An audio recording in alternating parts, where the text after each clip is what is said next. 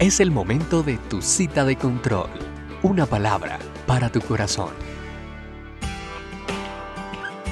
Un cordial saludo. Soy Erickson Rodríguez, pastor de la Iglesia Cristiana Misión Alcance Social. El Evangelio de Juan, capítulo 15, versículo 5 nos dice, Yo soy la vid, vosotros los pámpanos.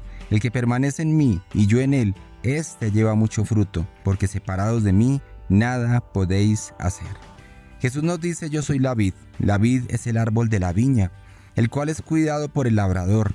También dice todo pámpano esta es la rama de la cual se desprenden los racimos de uvas. Asimismo produce la savia que hace que se produzca fruto. De la misma forma, el cristiano deriva de Cristo, a quien debe estar unido para llevar fruto en su vida. En la última parte, dice, porque separados de mí, nada podéis hacer. El concepto de separación se refiere al acto o consecuencia de estar apartado, fijar o incrementar una distancia, es decir, aislarse. ¿Cómo puede un cristiano estar separado de Cristo? Suena ilógico, ¿verdad? Un cristiano sin Cristo.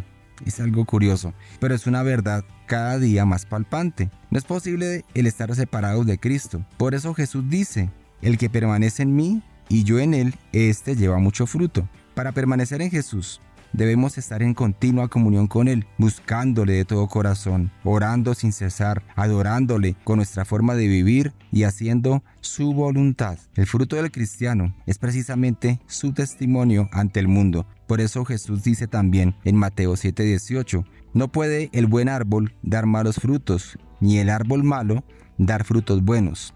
Aquel que está adherido a Jesús, que está pegado a Él, éste dará fruto y buen fruto. Una forma de saber quiénes somos ante Jesús es viendo nuestros frutos. Por eso dice el Evangelio, así que por sus frutos los conoceréis. Como consecuencia del pecado, el hombre quiere estar apartado de Dios, pero debe entender que simplemente sin Dios no es nada, no tendrá fruto. En ocasiones nos sentimos tan independientes en la vida, queremos hacer cosas separados de Jesús, a pesar de que ya le conocemos y sabemos que separados de Él, nada somos, nada podemos hacer.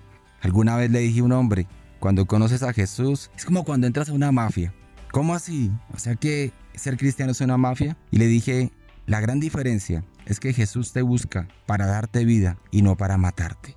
Cuando estamos sin Jesús, intentamos hacer las cosas a nuestra forma, a nuestra manera, para después de haber intentado miles y miles de formas de conseguir algo, ver que no hay fruto ni resultado.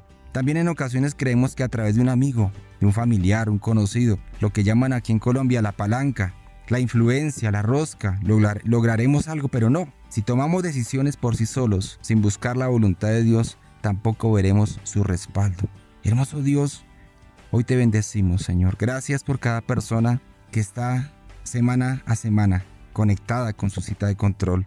Señor, el hombre ha buscado vivir apartado de ti, pero eso es como un pez querer vivir fuera del agua. Señor, te necesitamos. Somos conscientes de nuestra necesidad de ti. El hombre quiere estar apartado, Señor, de tu presencia. Por eso hoy te pido que con amor y misericordia llames a cada vida. Con lazos de amor llévalos a tu camino y que allí cada ser encuentre respuesta, regocijo.